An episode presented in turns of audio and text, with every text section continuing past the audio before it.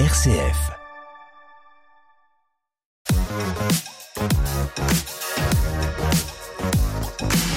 L'idée, c'est de montrer des talents qui peuvent exister sur notre territoire. Bonjour Eric. Bonjour Jérôme. Bienvenue JB.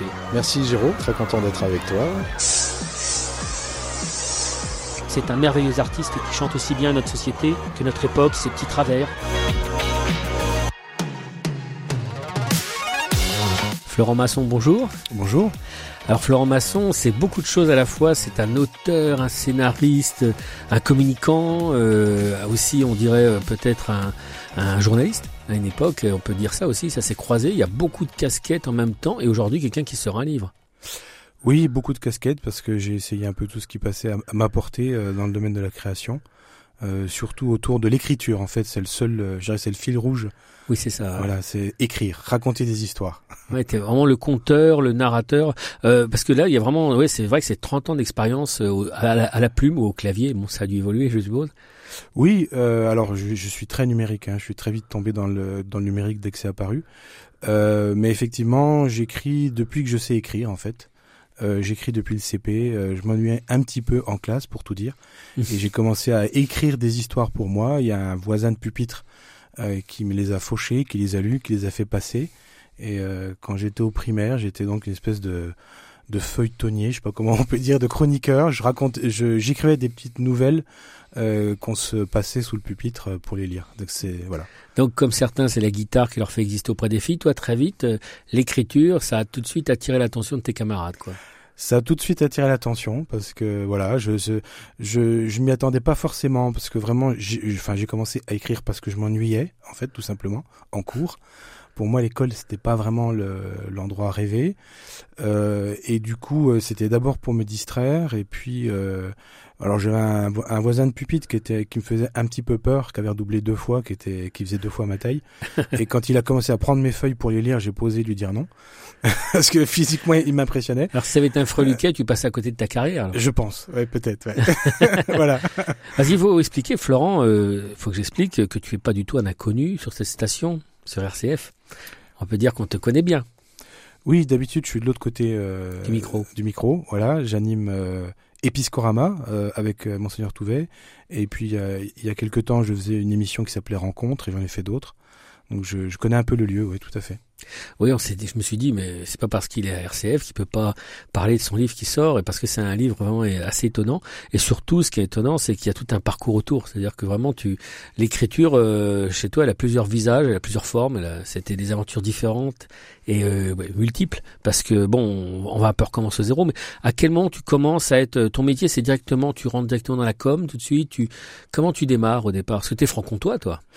Alors moi je suis franc-comtois. Alors euh, t'es chalonnais. Euh, je suis chalonnais aujourd'hui, mais je suis franc-comtois de naissance. Je suis né et j'ai grandi dans cette belle région de Franche-Comté qui est une des plus vertes euh, de France et j'étais scout là-bas. Et donc euh, mon enfance et mon adolescence, c'est sac au dos dans les forêts comtoises.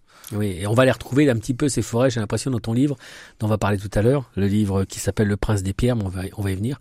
Et donc à quel moment tu te dis quel métier je vais faire euh, Tu as une formation, c'est un hasard de la vie, comment ça se ça se goupille un petit peu? Alors j'ai un parcours très rock'n'roll euh, parce que j'ai fait plein de choses, j'ai goûté à tout, mais le fil rouge, ça a été l'écriture.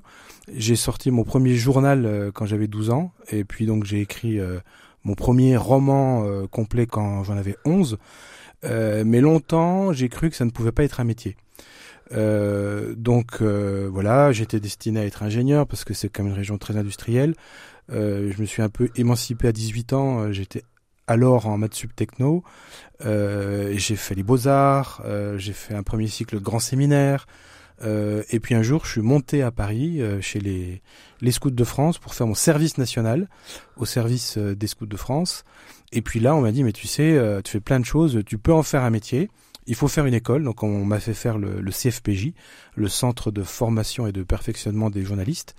Et puis j'ai commencé pour la première fois à être payé pour ma passion, c'est-à-dire écrire des articles, des contes, des romans, des nouvelles, des scénarios de bande dessinée euh, au service du scoutisme et puis d'autres après. On revient un instant sur le scoutisme parce que chez toi c'est c'est pas anecdotique du tout. C'est aussi un autre fil rouge, je dirais, dans ton existence, même si aujourd'hui le scoutisme n'est peut-être plus tout à fait dans les aussi dans l'air du temps, mais toi chez toi ça, ça revient beaucoup le scoutisme, c'est régulier. Alors le scoutisme renaît. Euh, là, on est vraiment dans une période depuis 5 ou 10 ans où il y a vraiment une, une croissance continue. Alors, euh, la France n'est pas le monde. Euh, au niveau mondial, euh, depuis sa création, c'est le mouvement de jeunesse le plus développé. Aujourd'hui, euh, c'est à peu près 60 millions de jeunes garçons et filles dans le monde qui sont scouts. Donc c'est quand même colossal et derrière, le deuxième est très loin. Et en France, il y a eu des creux, des variations, etc. Mais depuis 5 ou 10 ans, c'est vraiment revenu en force. Il y a aujourd'hui à peu près 150 000 jeunes euh, garçons et filles qui sont scouts en France dans les trois principaux mouvements. Euh, les SUF, par exemple, qui ont à peine 50 ans, ont été 50 000 à Chambord il y a pas très longtemps pour euh, fêter leur anniversaire. Donc c'est ça revient. Un peu aussi avec la notion d'écologie, de rapport à la nature. Voilà, il y a un retour au scoutisme. Mais toi, toi précisément, le scoutisme, qu'est-ce qui fait que ça a fonctionné tout de suite? Qu'est-ce qui fait que ça te parle? Que bon, on peut dire ton âge, hein, tu as 54 ans aujourd'hui. qu'est-ce qui fait que le scoutisme est encore dans ta vie aujourd'hui? Qu'est-ce qui fait qu'il a, il a, il a plein moment de ta vie, il était présent euh, Déjà parce que c'est un, mouvement d'éducation complet, global. Euh, ça parle au cœur, ça parle au corps, ça parle à l'esprit, ça, ça parle à l'intelligence, ça parle à la création. Euh, on apprend à vivre en équipe, on apprend à servir, on apprend à faire passer le collectif avant l'individu. On apprend à tester aussi des rôles, à faire euh, plein de trucs. On est tour à tour euh, acteur, cuisinier, topographe, euh, architecte. on, vit des autres vies. Voilà, on vit d'autres vies on peut tester des choses et puis euh, beaucoup de gens d'ailleurs trouvent leur vocation professionnelle dans le scoutisme parce que moi j'avoue que quand j'ai commencé à tenir le journal de ma sizaine, voilà j'avais 8 ans, euh, sur un petit cahier je disais aujourd'hui euh, on est allé dans la forêt et on a fait ça, je me suis tiens c'est sympa de raconter ce qu'on vit. je pense que ma vocation de journaliste aussi, elle vient de là et donc pour moi ça a été vraiment l'école de la vie, vraiment le scoutisme. Euh, mes conditions de vie n'étaient pas toujours évidentes. Euh, J'avais une mère qui était malade, très absente, etc. Euh, le scoutisme, ça m'a permis euh, aussi de, de, de, sortir un peu de ça. Une, autre famille? Une autre famille, très clairement. oui, j'ai des, des amis scouts qui, sont, qui, qui ont été des amis pour la vie. C'est un peu la République des enfants.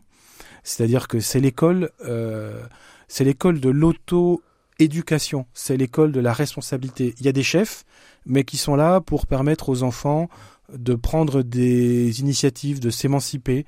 Euh, c'est ça, c'est un peu une, sorte de démocratie enfantine euh, et qui marche et qui est une vraie école euh, de la débrouillardise. Alors bon, on va faire court parce qu'il faut quand même qu'on parle de ce livre, Le Prince des Pierres. C'est pas ton seul livre. Tu en as écrit quand même. il y a des nouvelles, il y a eu des scénarios, hein, donc du manga. Ça a souvent été des, des commandes en fait, tes différentes écritures jusqu'à maintenant. Oui, oui, oui. Euh, J'aime à dire que je suis le plus lu des auteurs inconnus.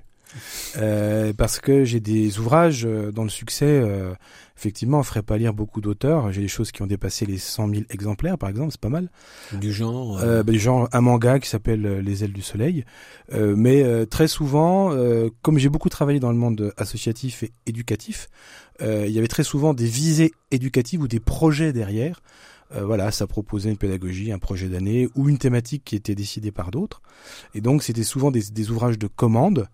Euh, et donc, on est loin de la, de la totale liberté artistique, même si j'ai beaucoup, j'ai mis beaucoup de moi-même, mais, mais disons que dans ces cas-là, l'œuvre passe un peu avant euh, l'artiste ou l'auteur. Donc voilà, j'ai des choses qui ont été traduites en cinq langues, donc c'est c'est des vrais succès éditoriaux, mais ça, j'ai jamais été vraiment mis en avant ni proposer un texte de manière un peu gratuite en disant tiens j'aimerais dire ça. Voilà. Alors maintenant c'est le cas. C'est le cas. Le prince des pierres aux éditions de la licorne. Alors là tu mets une, une de tes passions qui est la, la science-fiction oui, tout à fait. Et en même temps, euh, ça paraît une évidence, mais tu n'as, on ne parle jamais aussi bien de notre époque qu'en, utilisant la science-fiction. Et là, tu es en plein dedans, en fait. Euh, ça, je vais te laisser un petit peu en parler, mais euh, tu parles de choses comme les réseaux sociaux, l'air de rien, la solitude, l'amitié, aussi, enfin, une planète qui se, qui s'est perdue de vue en cours de route, un petit peu. un peu le pitch, comme on dit, c'est de ce, de ce roman. Bah, il y a un petit côté un peu post-apocalyptique, comme on dit, euh, c'est une hypothèse, c'est celle que euh, on n'a vraiment pas réussi à rattraper le coup et le dérèglement climatique a chassé la plupart des êtres humains de la planète.